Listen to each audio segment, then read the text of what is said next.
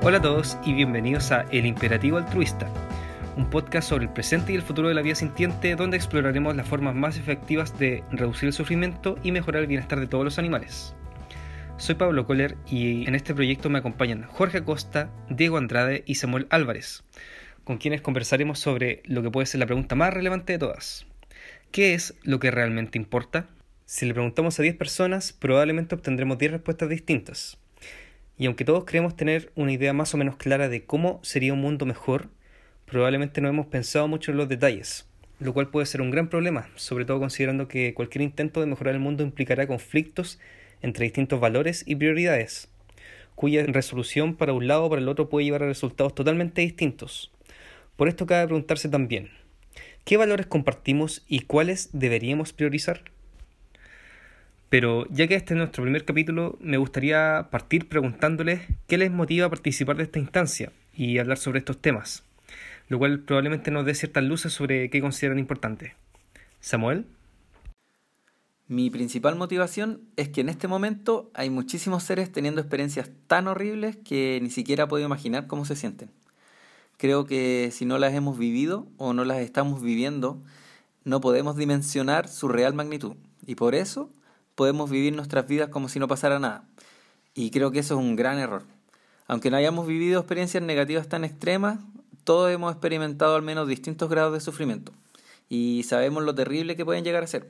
Por ejemplo, yo pienso que es el sufrimiento y no otra cosa lo que podría hacer que no queramos seguir viviendo. Y eso dice mucho sobre lo importante que es. Creo que este es un tema sobre el que se habla muy poco por distintas razones y me gustaría que esta iniciativa aportara a promover una reflexión más profunda sobre lo urgente que es.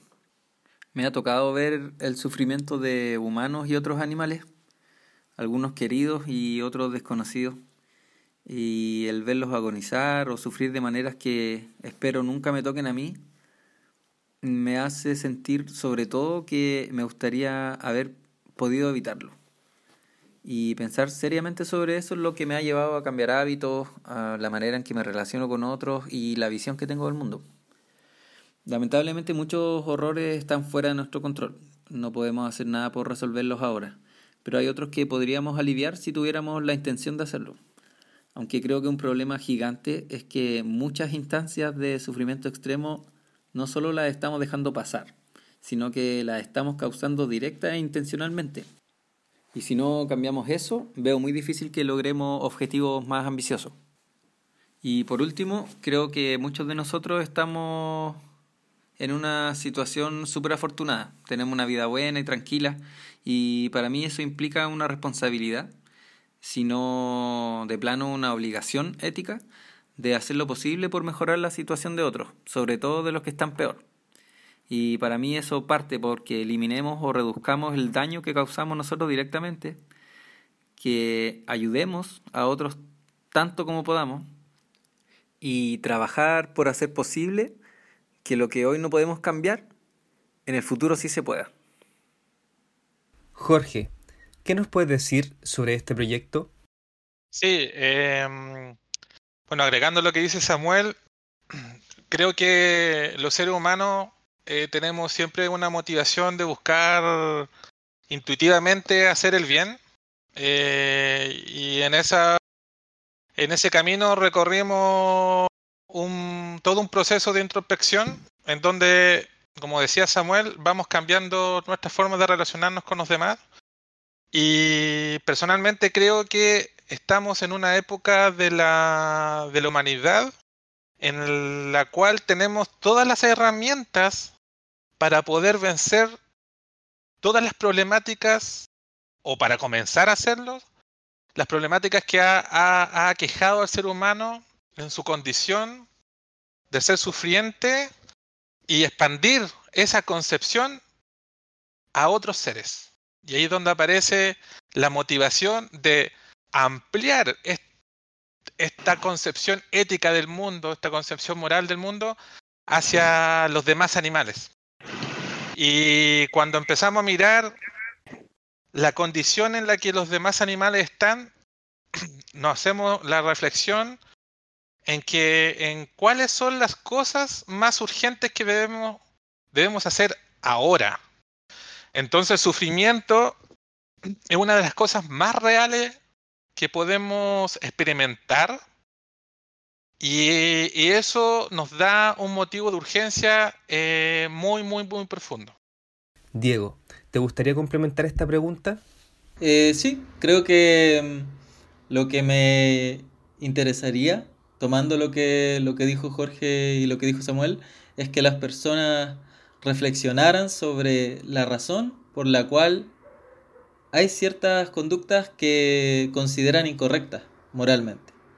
Y muchas veces sucede que tenemos unos mecanismos eh, no reflexionados que nos llevan a concluir que hay razones que hacen que las cosas estén mal, pero detrás de esas razones hay una razón ulterior, digamos, más profunda. Y yo creo que esa razón es que le hacemos daño a, a, otras, a otras entidades, a otros seres, y ese daño les produce sufrimiento. Entonces muchas veces, eh, independiente de si son humanos u otros eh, seres, las razones reales de por qué la gente hoy en día ya considera que ciertas acciones son eh, incorrectas es porque están causando sufrimiento. Independiente de si ese sufrimiento nace de, otros humanos o no. Puede ser eh, generado por circunstancias completamente libres de agentes, que nadie las esté causando voluntariamente, pero el hecho mismo de que ese sufrimiento exista eh, activa ciertas eh, reacciones en nosotros los humanos que considera que ese, sufrimiento debe ser aliviado. Pero no siempre notamos que esa es la razón por la que nos parece mal. Y quisiera que este podcast invitara a reflexionar sobre ese punto, sobre que en el fondo para pensar más claramente sobre lo que queremos eh, aliviar en el mundo, tenemos que reconocer que eh, el sufrimiento es lo, importante y no otra, otras justificaciones un poco más em, como evolucionadas o, o arquetípicas. Me gustaría sumar a lo que decía Diego, que a pesar de que em, eh, a lo único que podemos acceder, al único sufrimiento que podemos acceder directamente es el nuestro, Em, nuestra capacidad de empatía y de razón también nos permite entender que hay otros seres que, también pueden pasar por lo mismo, seres que para los cuales eh, la pérdida de un ser querido, el ser privado de libertad, el sufrir, qué sé yo, un accidente, una enfermedad o o la tortura, eh, son cuestiones igual de graves para ellos que para nosotros. Y creo que eso es una perspectiva que, que tiene implicancias muy urgentes y severas en, en, lo que nosotros deberíamos hacer con nuestras propias vidas. Y a la hora de, de preguntarnos qué, qué hacer con nuestro tiempo, qué hacer con nuestros recursos, qué hacer con nuestro trabajo, eh, para en el fondo darle un poco de perspectiva a las cosas a las que le damos importancia y prioridad. Me gustaría retomar una de las cosas que ya mencionaron. He notado el consenso entre ustedes de que el horizonte sería reducir el sufrimiento, pero la mayoría de las personas no persigue ese objetivo. ¿Cómo promoverían estas ideas sabiendo que la gente puede no darle la misma importancia a este problema?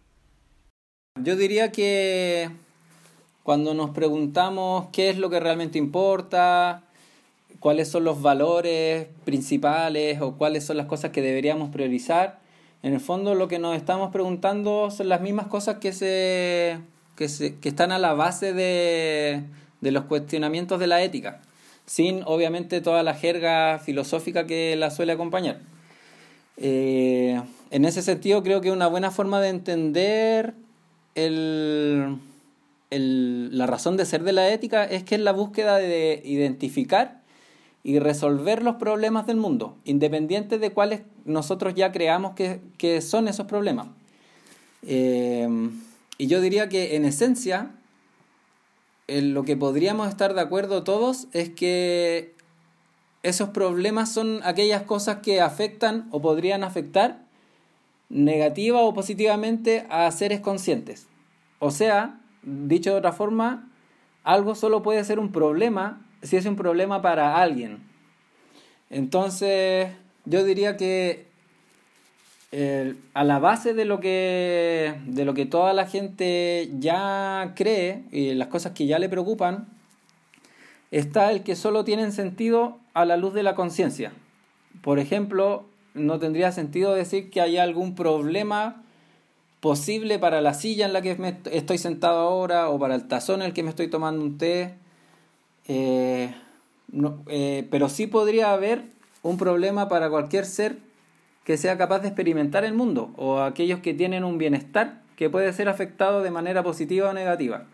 Y creo que si vemos, por ejemplo, cuáles son qué sé yo, los valores que la gente ya sostiene, como puede ser la justicia, ah, siempre cuando estamos cuestionándonos un problema de justicia o injusticia, lo que estamos pensando es que hay alguien que ha sido dañado o perjudicado.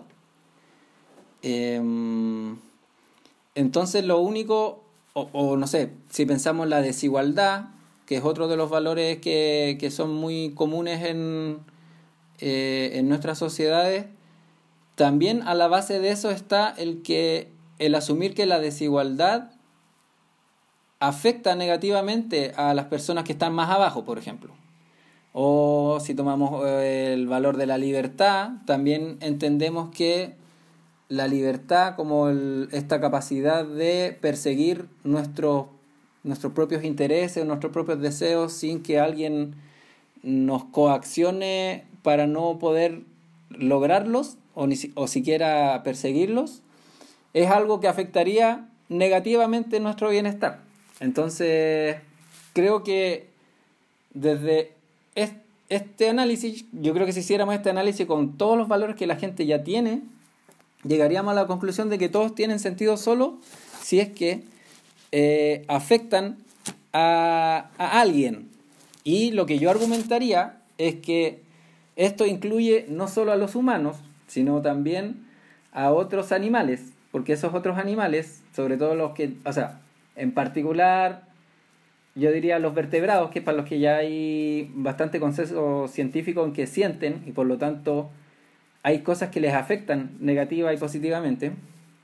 Eh, eventualmente podría incluir a animales invertebrados, sobre todo si tienen un sistema nervioso centralizado que les permita Em, generar en el fondo esta sensación de un yo que experimenta el mundo y eventualmente podría también incluir a seres que están ahí medio en el limbo entre lo biológico y lo y lo qué sé yo eh, digital por ejemplo si es que en el futuro empezamos a,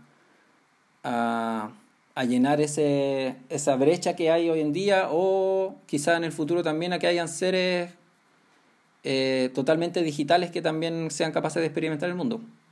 Pero creo que a la base de todo está esto. Y esta es la razón por la cual deberíamos al menos todos estar de acuerdo en que cualquiera sea el valor que ya sostenemos y cualquiera sea el problema que ya vemos en el mundo, es algo que afecta positiva o negativamente a los seres. Yo quería agregar sobre los valores que tú mencionabas, que hay que ver los secos que tienen también, y son secos que están que están intrínsecamente arraigados a nuestra, a nuestra biología. Y lo que nosotros pretendemos, eh, dejando estos valores que tú mencionaste, la libertad, la, la justicia, la igualdad, y hay otros como podemos mencionar el orden, el honor, la tradición, son un montón de valores que, vemos fuertemente mm, enquistados en las sociedades porque están, están hechos no necesariamente para escapar del sufrimiento, están, están construidos de esa forma para poder propagar nuestros genes. O sea, yo creo que estos valores tienen un, gran, un alto grado de eso. Entonces son muy primitivos. Entonces están, están fuertemente arraigados a eso. Por ejemplo, pongamos la igualdad como un ejemplo. Es sumamente útil pensar en la igualdad como un valor que se propague en un grupo social. Porque si tú eres un individuo más débil, no sé, te rompes la pierna y quedas atrás, sería muy útil para la propagación de tus genes que el conjunto de seres que te acompañan, tu tribu, piense que tienes el mismo valor que ellos, po, y no te dejen atrás. Entonces tienen, tienen estos, estos, valores que parecieran tener una capa eh, mucho más profunda construida. En realidad, eh, si uno los, los, los, va descascarando, llegamos a una cuestión casi de, de, de sobrevivencia. Pero debemos usar la razón para preguntarnos si es que todos estos valores perseguidos al absurdo, como las sociedades humanas tienden a hacerlo, eh, generan mayor bienestar.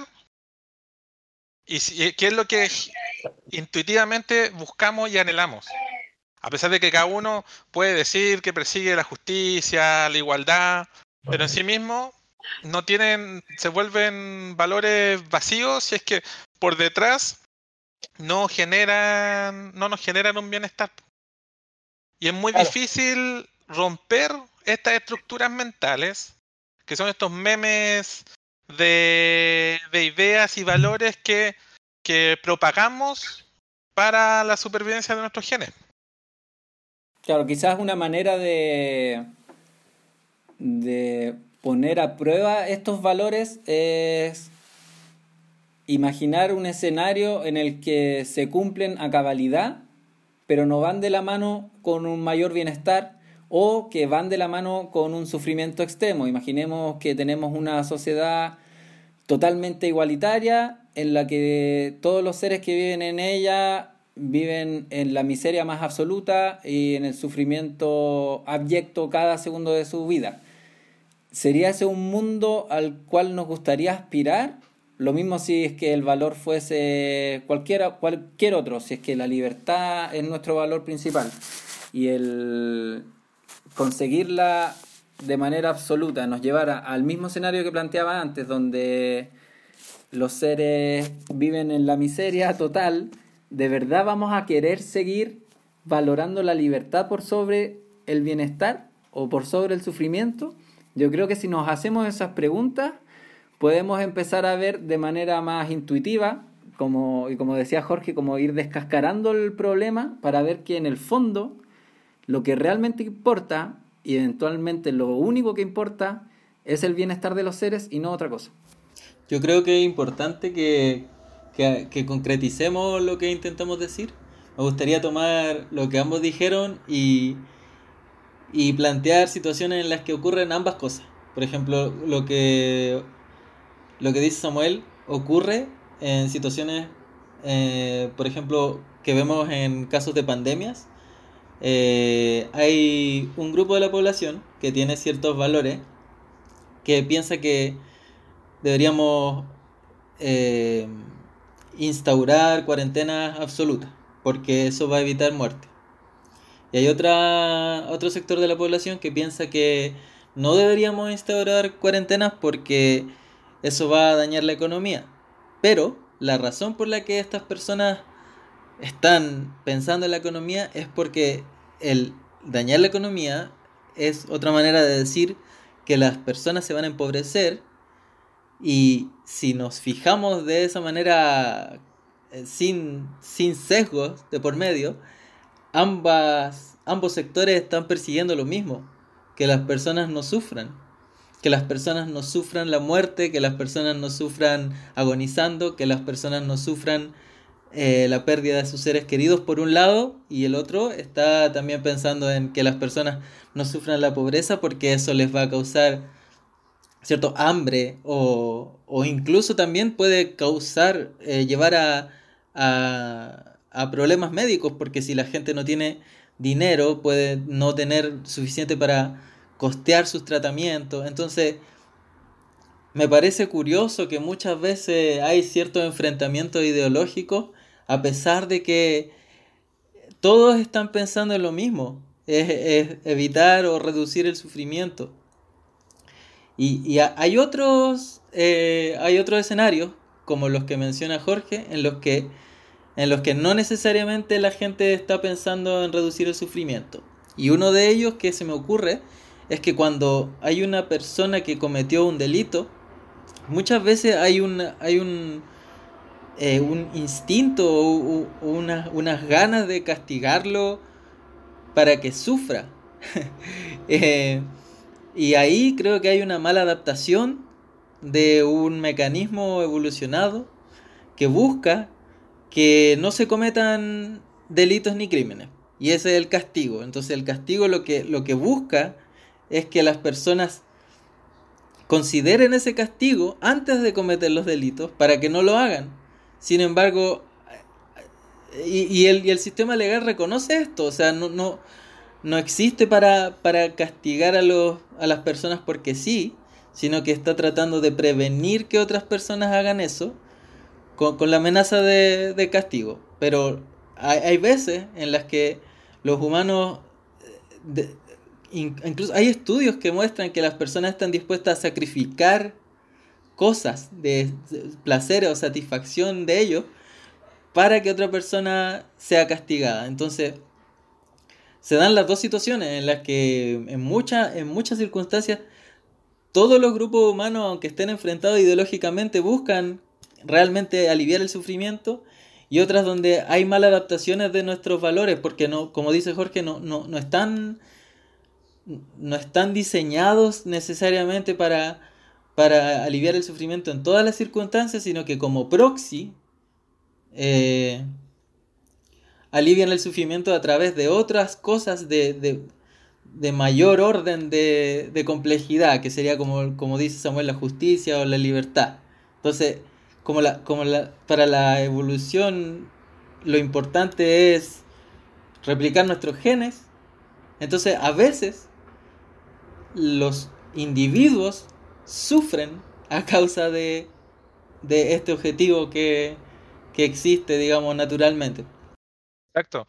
Eh, eh, verlo desde ese punto de vista es sumamente interesante porque nos da cuenta cómo los valores van, se van se van inquistando en las sociedades y en las mentes de, de los individuos. Igual yo creo que hay cierta propensión, incluso genética, a valorar el valor A, B o C, porque no, encuentro una explicación eh, satisfactoria para pensar de que eh, tentamos tan fuertemente a, irracionalmente de repente a, abrazar ciertos valores sin ver estas consecuencias. Y también tenemos que tener en cuenta que eh, la replicación de los genes es anterior al sufrimiento. Probablemente las los primeros seres no experimentaban el sufrimiento como lo hacemos los animales más complejos. Y ese mecanismo tan primitivo que tenemos de replicar los genes nunca está pensado para evitar el sufrimiento. El sufrimiento se transformó en una herramienta de la evolución, y, mm. pero una herramienta que se transformó bien, bien patente y bien real tan real. Y hay otra cosa que quiero, para terminar el punto, eh, acotar, es que a pesar de que podamos ver que los valores que estamos mencionando, estos valores puedan tener ciertas utilidades e incluso pueden entregar cierto bienestar a los seres humanos, tenemos que pensar en los demás animales. Porque yo personalmente creo que la libertad es un valor súper importante a perseguir, personalmente lo creo, pero no es un, no es un valor absoluto. Entonces yo creo que en las sociedades humanas y en las sociedades humanas con mayor capacidad de riqueza, la libertad tiene más valor que en sociedades probablemente más pobres, que, da un poquito lo mismo a la mayoría ser más o menos libre porque está ahí en, una pobreza extrema. Entonces pensemos en los animales. Los animales pueden gozar entre comillas, de una falsa libertad, en el sentido de que están, eh, estoy hablando de animales en la naturaleza, que es un punto que deberíamos, también deberíamos tocar. En los seres humanos, ser libre es un beneficio súper grande, los animales no tienen una estatal, no hay un Estado que lo esté rigiendo, pero el sufrimiento en la naturaleza es bastante palpable y crudo. ¿Qué piensan sobre eso? Que el valor que nos, entrega, nos pueden entregar estos valores primitivos a nosotros como ser humano no tienen ningún sentido en la naturaleza. Esto se relaciona un poco con lo que decía Diego antes, de que mm, hay varios valores, eh, esto que tú decías que son más primitivos, que, o, incluso como instintivos, que están adaptados y que nacieron probablemente porque fueron el tipo de cosas que optimizaron nuestra capacidad de replicarnos, de reproducirnos. Y entre ellos está como esta sed de justicia, incluso una sed de venganza, puede estar, eh, qué sé yo, nuestros deseos mm, exagerados a veces de, de tener sexo, eh, nuestros celos. Todas esas son emociones y, y valoraciones que, que tienen valor evolutivo porque los seres que las tienen tienen más probabilidades de reproducirse. Pero, de nuevo, creo que la, la, la, prueba de, para ver si es que realmente son cosas que deberíamos eh, perseguir es eh, imaginarnos de nuevo. Si es que hay, hubiese un universo en el que tenemos agentes que se replican eh, exitosamente muchas veces y el resultado de eso es que hay seres que viven la miseria más absoluta, que creo que no es tan lejano al mundo en el que vivimos nosotros, es algo preferible a uno en el que quizás eh, no seamos tan exitosos en reproducirnos, pero que todos experimentemos un bienestar mucho mayor. Eh, entonces, nada, como que la existencia de estos valores evolucionados son muy contextuales, son útiles para seres específicos que tienen determinadas configuraciones no solo biológicas, sino también sociales, para los cuales tiene sentido, pero probablemente haya otros seres eh, que tienen otro tipo de sociedades, otros animales que tienen otro tipo de sociedades, otras necesidades, para, para, los que, como decías tú, muchos de estos valores no van a tener ningún sentido. O sea, me imagino algunos animales que son solitarios, por ejemplo, que viven casi toda su adultez eh, solos, buscando comida y apareándose cada cierto tiempo. A esos animales, ¿qué, podría importarle, por ejemplo, la igualdad? O, o me imagino si es que asumimos, por ejemplo, que las hormigas son seres sintientes, eh, ¿Qué podría importarles a ellas, por ejemplo, la, la, la libertad quizás? O la igualdad, siendo que son seres que, que su, quizás su estrategia más exitosa de reproducción implica que haya desigualdad, que tengan una reina, que, que tengan una armada de, de, de hormigas obreras, etcétera. Entonces creo que ahí es donde cabe, de nuevo, hacerse la misma pregunta. Eh, ¿Qué es lo que realmente importa? Si vemos que algunos de estos valores que nosotros tenemos no tendrían sentido en otros contextos, eh, eso debería hacernos dudar de qué tan universales e importantes son realmente. Pero si hay algo en lo que creo que no, no hay excepciones es que para todos los seres su propio bienestar es algo que, siempre está eh, al frente en las cosas que valoran. Para un ser que sufre no hay nada peor que el sufrimiento que está experimentando. Claro, y para, para entender bien lo que, lo que intentas decir es que podemos imaginar un mundo en el que la igualdad extrema si, puede ocasionar sufrimiento y preferiríamos sacrificar esa igualdad para disminuir ese sufrimiento, pero no querríamos elegir un mundo donde extremamos el sufrimiento. Entonces ahí nos estamos dando cuenta de que lo que nos importa es el sufrimiento, ¿no?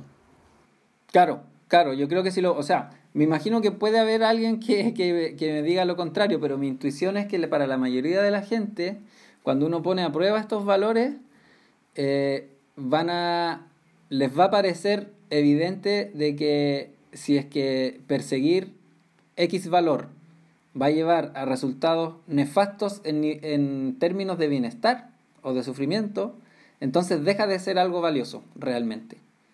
Y si lo, y lo ponemos en esos términos, creo que es que identificamos algo que parece ser más transversal y más universal que todas esas otras cosas que podrían ser, por ejemplo, no sé, para un animal que está muriendo de hambre en la naturaleza, como decía Jorge, el, el ser libre, el que no haya nadie impidiéndole ir en busca de la comida, no vale nada si es que no hay comida disponible. Eh, porque lo único que va a lograr es eh, sufrir igual. O sea, parece ser, obviamente sería peor si es que no tuviese ni siquiera la posibilidad de buscarlo. Pero, pero claramente no, no, no lo es todo. Y creo que a, a eso, eso es lo que nos muestra, creo yo, o debería quizás mostrarnos eh, que, que, lo realmente importante está ahí, en, en el sufrimiento y en, y la capacidad de experimentar el, el, mundo, y no en estas otras cosas que, que son muy variopintas y que, que si las ponemos siempre a prueba, vamos a ver, creo que vamos a estar de acuerdo en que, que dejan de tener el valor que, que pensábamos en un principio. Comprendo esta idea de que reducir el sufrimiento puede ser un valor a perseguir, pero me parece que asume un problema que puede ser muy evidente para algunos, que tiene que ver con la universalidad de los valores. ¿Cómo le responderían a alguien que los acusa de intentar intervenir en la naturaleza? Yo creo que eh, a alguien que tenga esa, esa posible objeción debería poder responder el por qué las lógicas o los fenómenos de la naturaleza importan en sí mismos y, y, no solo eso, sino que importan incluso más que el bienestar de los seres. Entiendo que puede haber gente que piense así, pero no sé en qué basarían sus argumentos para decir que deberíamos priorizarlos, que deberíamos poner, anteponer en el fondo, eh, el mantener o el promover los, qué sé yo, las reglas o, o, lo, o las formas en las que se ha manifestado la naturaleza hasta ahora versus mejorar la situación de los seres que, que sienten. Igual creo que no es necesario rechazar en el fondo o, o, descartar todas las cosas que ya valoramos para, para entender que igual el reducir el sufrimiento es algo muy importante. Asumamos que alguien cree que eh, mantener la naturaleza tal como es es algo muy valioso o lo más valioso. Asumamos que alguien piensa lo mismo de la igualdad, de la justicia, de la libertad, de, de la virtud, del honor, de la tribu, lo que sea. Y imaginemos que en un mundo en el que pueden mantener eso que valoran, eh, se pudiese aumentar o reducir el sufrimiento como una variable independiente. ¿A alguien le parecería irrelevante si es que hay más o menos? ¿A alguien le parecería que estaría mal que haya menos sufrimiento, por ejemplo? O incluso que no lo hubiera. Imaginemos que hay un mundo en el que eh, por alguna razón, ya sea biotecnológica o, alguna mutación grandísima, azarosa, eh, dejase de ser posible que los seres sufran, por ejemplo. ¿No nos parecería que ese solo hecho ya hace que ese mundo sea muchísimo mejor, incluso si pensamos que quedan cosas por resolver, si pensamos que aún tenemos que eh, reducir la desigualdad, si pensamos que aún tenemos que, que aumentar la justicia, eh, que dar mayor libertad a los seres, que tenemos que eh, mantener de manera prístina los ecosistemas, ¿no sería igual una mejora tremenda el hecho de que ya no haya sufrimiento en, en esos eh, mundos hipotéticos. Me cuesta pensar que haya alguien que piense que ese un mundo sin sufrimiento, por ejemplo, entendiendo que es algo que a esta altura es algo de ciencia ficción, estamos hablando como en un hipotético en el que pudiese, pudiese pasar algo así, me cuesta pensar que alguien pensaría que da lo mismo o que incluso sería peor que la situación actual. Yo quería complementar lo que dijo Samuel, eh, que nosotros, y bueno, y cualquier ser pensante, creo, eh, por ahora, tiene la limitación de poblar otras mentes. Entonces, tenemos que poner como en contexto todas estas cosas, porque hablando del sufrimiento de los animales en la naturaleza, por ejemplo, no sé, pues en este momento estamos grabando en unas circunstancias de pandemia, donde nosotros tenemos mm, la limitación de que no podemos salir a comprar y, aún así vivimos súper cómodos. La, mayoría en, las sociedades más ricas o, o, de ingresos medios vivimos relativamente cómodos. Y muchas, muchos seres humanos no logran entender esto porque no pueden evitar otras mentes. Pero imaginemos un animal que no come hace días. Ese animal ni siquiera tiene las herramientas que podemos tener nosotros de que nosotros podemos proyectar el futuro en base a cierta información.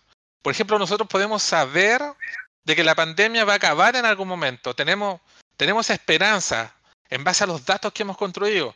Eh, yo sé que en algún momento voy a poder a volver a llenar mi despensa, que voy a poder comer. O sea, uno tiene ciertas seguridades que a pesar de, de, la, de, la, de, de los problemas inmediatos, podemos aliviar el sufrimiento en base a que tenemos cierta información del futuro. Los, animales no, no, no tienen esa capacidad. Entonces un animal que no ha conseguido comer en siete días no tiene cómo predecir que va a volver a consumir alimentos para por lo menos bajar su ansiedad. Entonces, e, es, el problema es, aún mucho más grande del que podemos imaginarnos, porque no podemos habitar esas mentes y esas frustraciones que pueden tener los animales en la naturaleza. Entonces, quería acotar esto para contextualizarnos un poco y, poder eh, tratar de hacer el ejercicio mental de imaginarnos estar en otra mente. Incluso lo podemos hacer con nuestras propias mascotas. ¿Han visto las ansiedades que tienen las mascotas cuando quieren, cuando no han comido?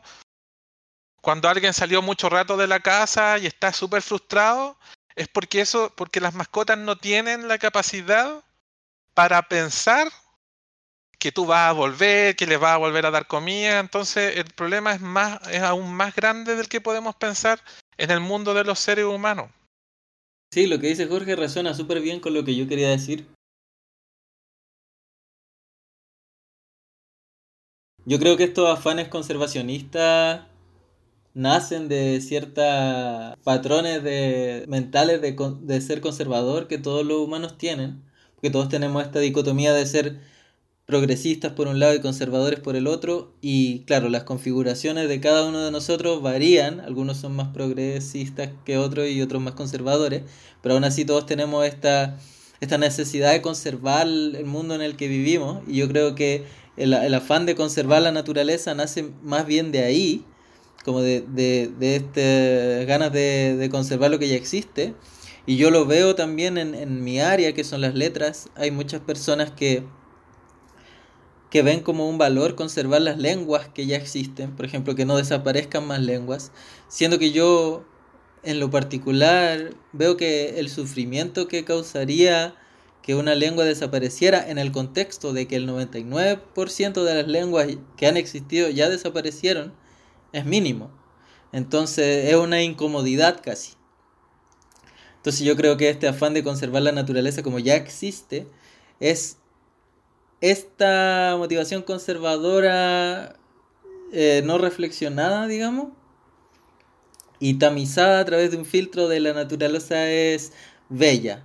Y aquí, aquí entra lo que decía Jorge, que yo creo que la razón por la que no cuestionamos esta idea más allá es porque existe una distancia psicológica abismal entre nosotros y los demás animales que causa que en nuestro día a día romanticemos de una manera exorbitante eh, las vidas que viven estos animales en la naturaleza y, y no dimensionamos el sufrimiento abyecto que tienen y creemos que sus vidas son idílicas, a pesar de que probablemente son, son lo contrario a esto, son, son llenas de, de sufrimiento en, la forma de parásitos, en la forma de hambruna, de, de pérdida de sus seres queridos, porque los mamíferos sienten el, el dolor de la pérdida, etc. Entonces, es, un argumento que las personas no harían si no existiese esta distancia psicológica con otros animales, porque si tú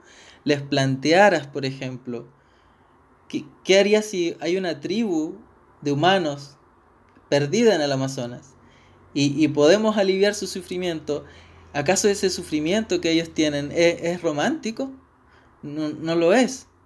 Eh, eh, también nos, nos, nos causa eh, dolor, activa nuestras eh, emociones morales, saber que esa tribu sufre. No, no, es algo que la gente rutinariamente eh, haga al lado como eso es, es lindo.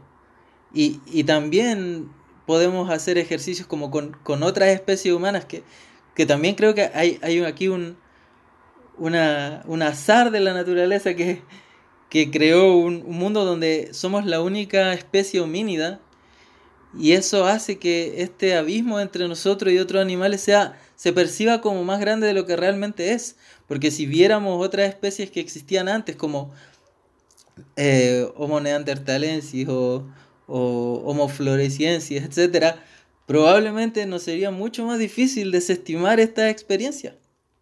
Y cuando nosotros nos topamos con una circunstancia en la que un humano, perdido en la naturaleza, necesita nuestra asistencia, nosotros no consideramos que hay que, hay que dejarlo eh, a su suerte porque está en, está en la naturaleza, digamos. Creemos que hay que ayudarlo. Y, y pienso que no hay diferencia real cuando se trata de otros animales. Sí, quizás lo que yo, la invitación que yo haría a alguien que piense eso es a cuestionarse si esa opinión no está basada en el hecho de que ellos ya viven con un bienestar relativamente alto y para los que visitar en el fondo o observar la naturaleza siempre se hace desde un lugar seguro y resuelto.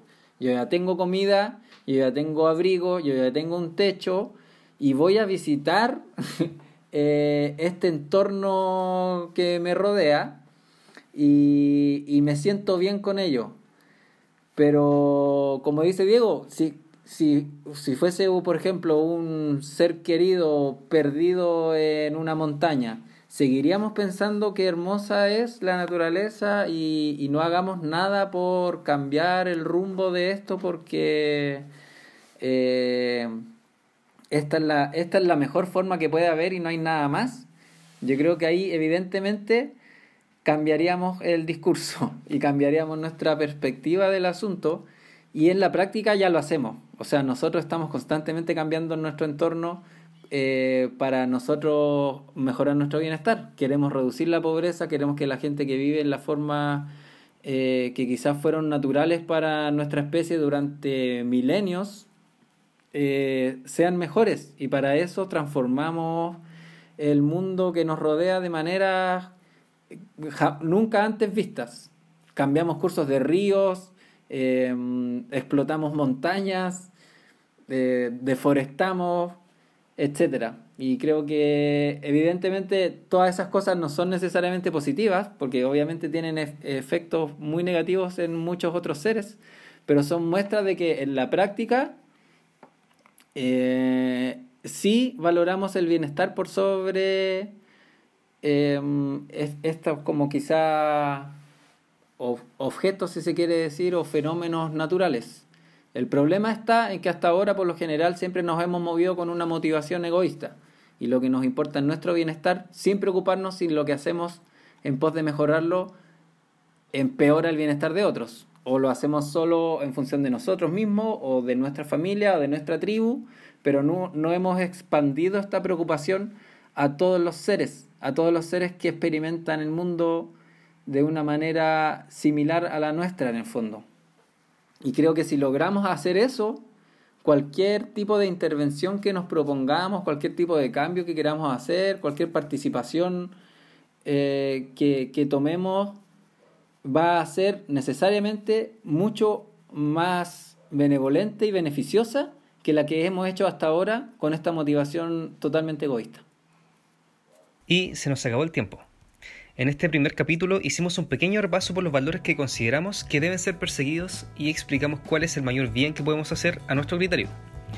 Agradecemos a todas las personas que nos escucharon en esta primera entrega y los invitamos a dejarnos sus comentarios. Los esperamos en un próximo capítulo de Imperativo Altruista.